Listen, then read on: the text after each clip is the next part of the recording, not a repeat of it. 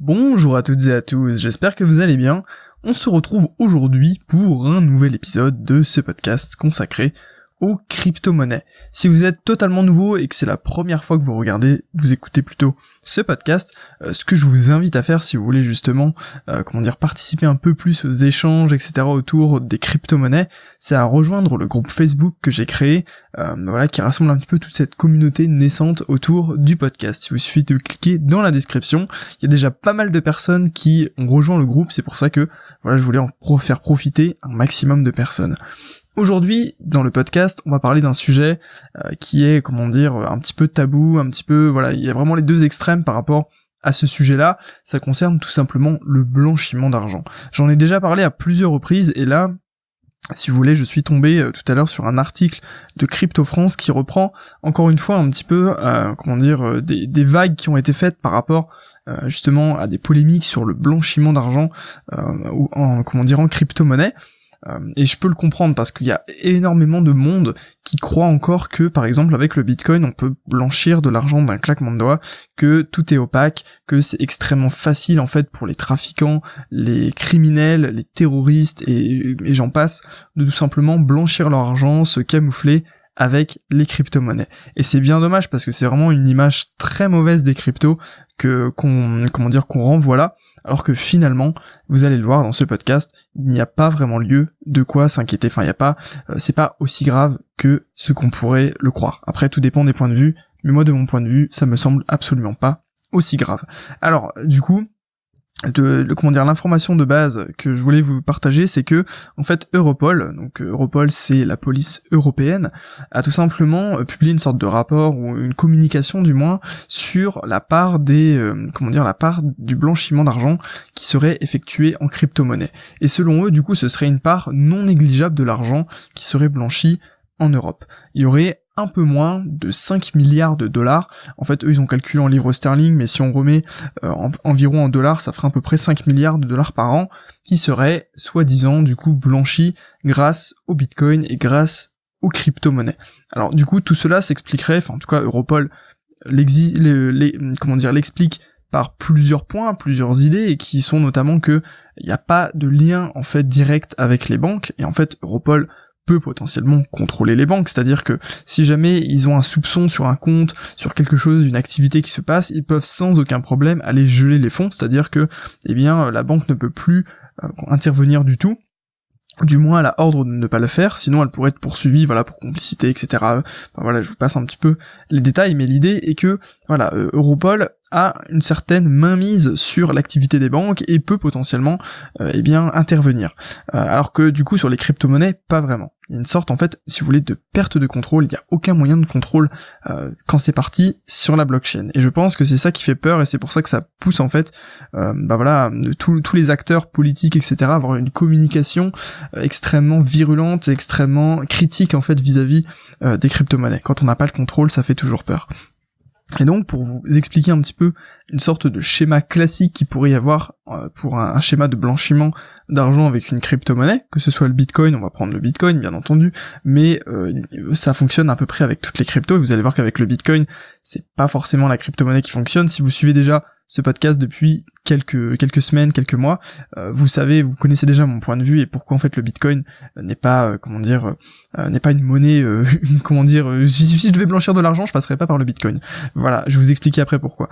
et donc voilà, le schéma classique pour blanchir de l'argent avec une crypto-monnaie mais en fait avec un petit peu tous les moyens de blanchiment, c'est d'acheter en fait du bitcoin avec de l'argent sale que vous avez récupéré euh, voilà de par euh, je sais pas moi euh, comment dire du trafic de drogue ou je, ne sais autre quelle activité illégale.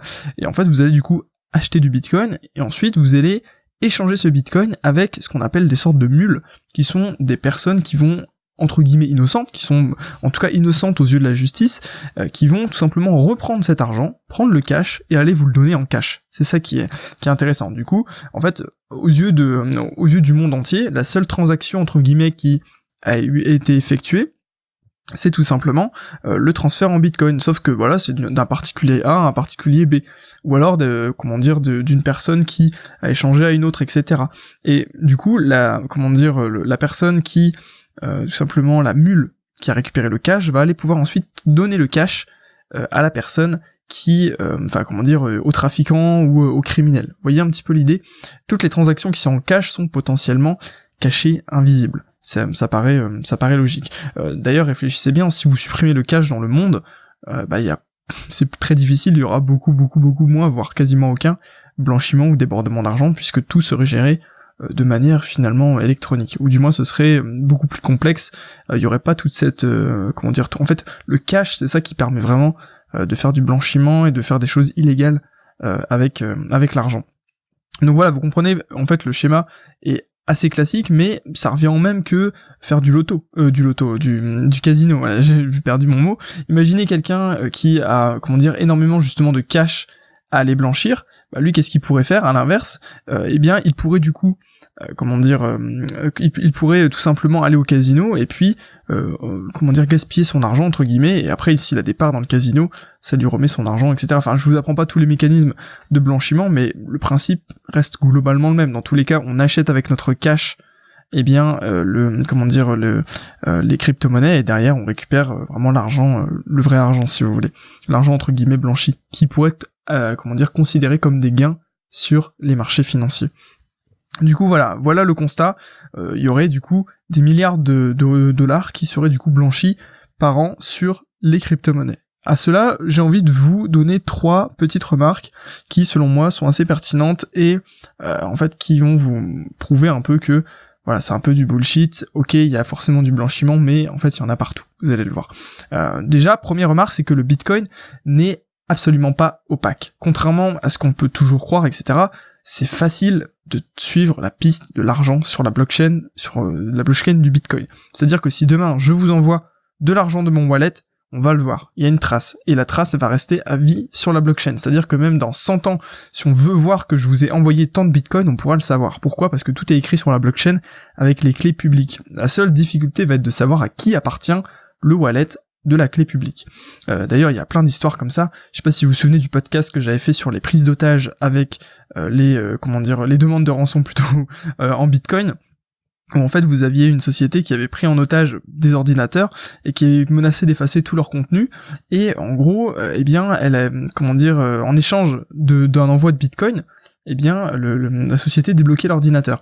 Et en fait, ce qu'ils avaient fait, c'est qu'ils avaient programmé un bot, un robot sur Twitter, pour annoncer à chaque fois que euh, ils recevaient des paiements en, Bitcoin. Donc en fait, tout le monde pouvait aller suivre l'évolution de leurs gains euh, dans leur portefeuille, euh, aux, comment dire, aux yeux de tous, enfin devant tout le monde, et personne ne pouvait rien faire. Et donc c'est ça qui était qui était assez incroyable. Et du coup, comme on pouvait pas savoir à qui appartenait le, le portefeuille, bah, potentiellement on pouvait pas du coup, euh, comment dire, identifier, euh, identifier les coupables, etc. Vous comprenez un, petit peu l'idée.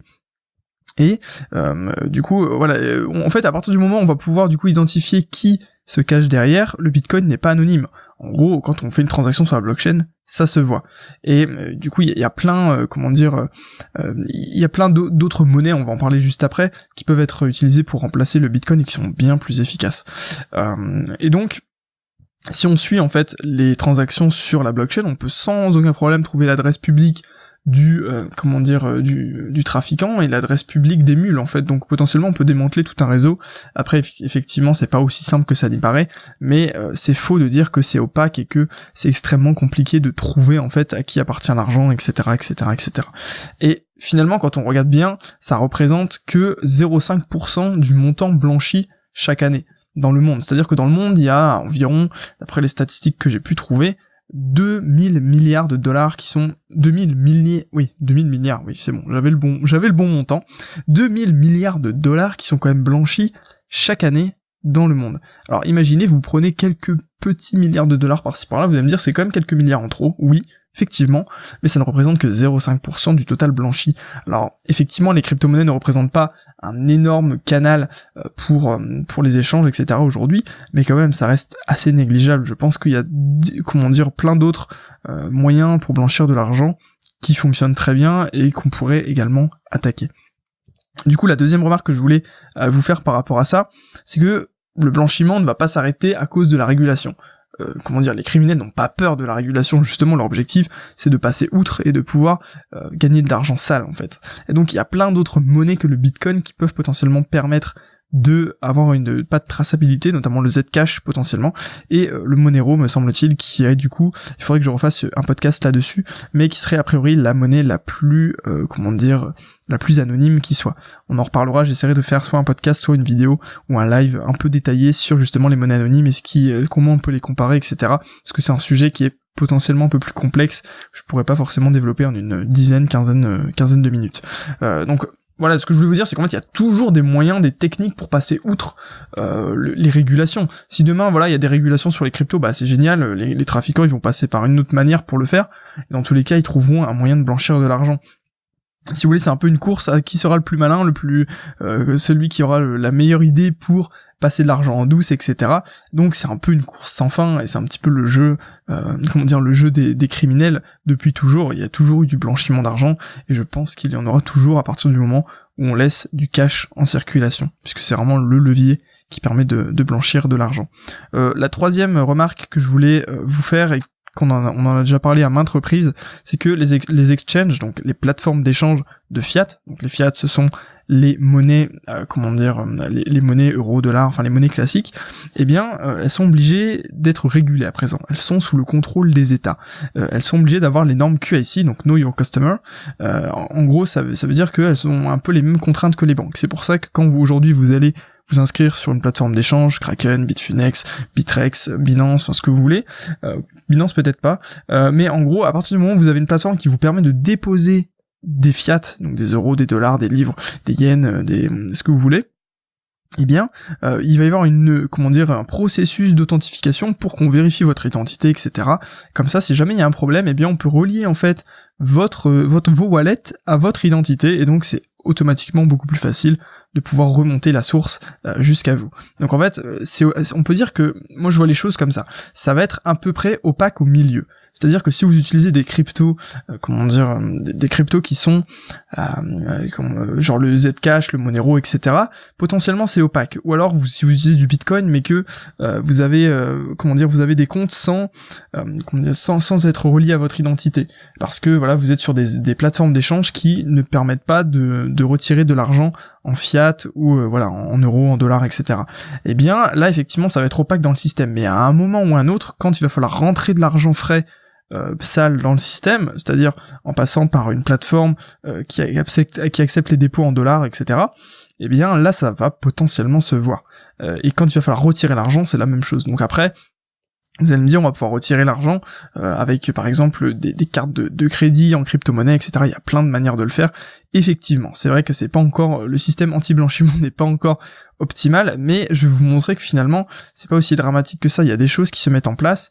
Euh, en fait, pour moi, voilà, on peut connaître aujourd'hui l'identité euh, des personnes qui utilisent des, des plateformes d'échange. C'était pas forcément le cas avant, mais il y a quand même des choses qui se mettent petit à petit en place pour pouvoir réguler euh, tout ce système-là. Et du coup, en conclusion, moi, mes conclusions personnelles par rapport à tout ça, c'est qu'il y a un petit peu une, exagération des choses, et que, en fait, c'est un peu juste des effets d'annonce parce que, euh, par exemple, Europol ou toutes les, politiques, etc., comme je le disais, il y a, ont une sorte de perte de contrôle de ce qui se passe par rapport aux crypto-monnaies, et donc ça peut être un moyen pour eux euh, de tout simplement, comment dire, discréditer un petit peu tout, toutes les monnaies, etc., et tout ce qui peut en découler en retournant un petit peu l'opinion publique contre les monnaies. J'ai déjà rencontré des personnes qui étaient extrêmement farouches au bitcoin et au crypto parce qu'elles pensaient qu'on pouvait blanchir de l'argent extrêmement facilement.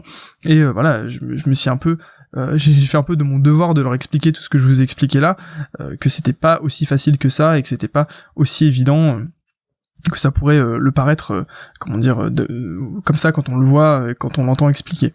Euh, et donc pour moi c'est un peu comme je vous disais une course à la technologie dans le sens à qui se formera le plus vite, parce qu'à chaque fois, quand on remarque bien, les, les criminels ont toujours une sorte de longueur d'avance sur les États, sur les polices, etc. Parce que voilà, ils ont été les premiers par exemple à utiliser les crypto-monnaies.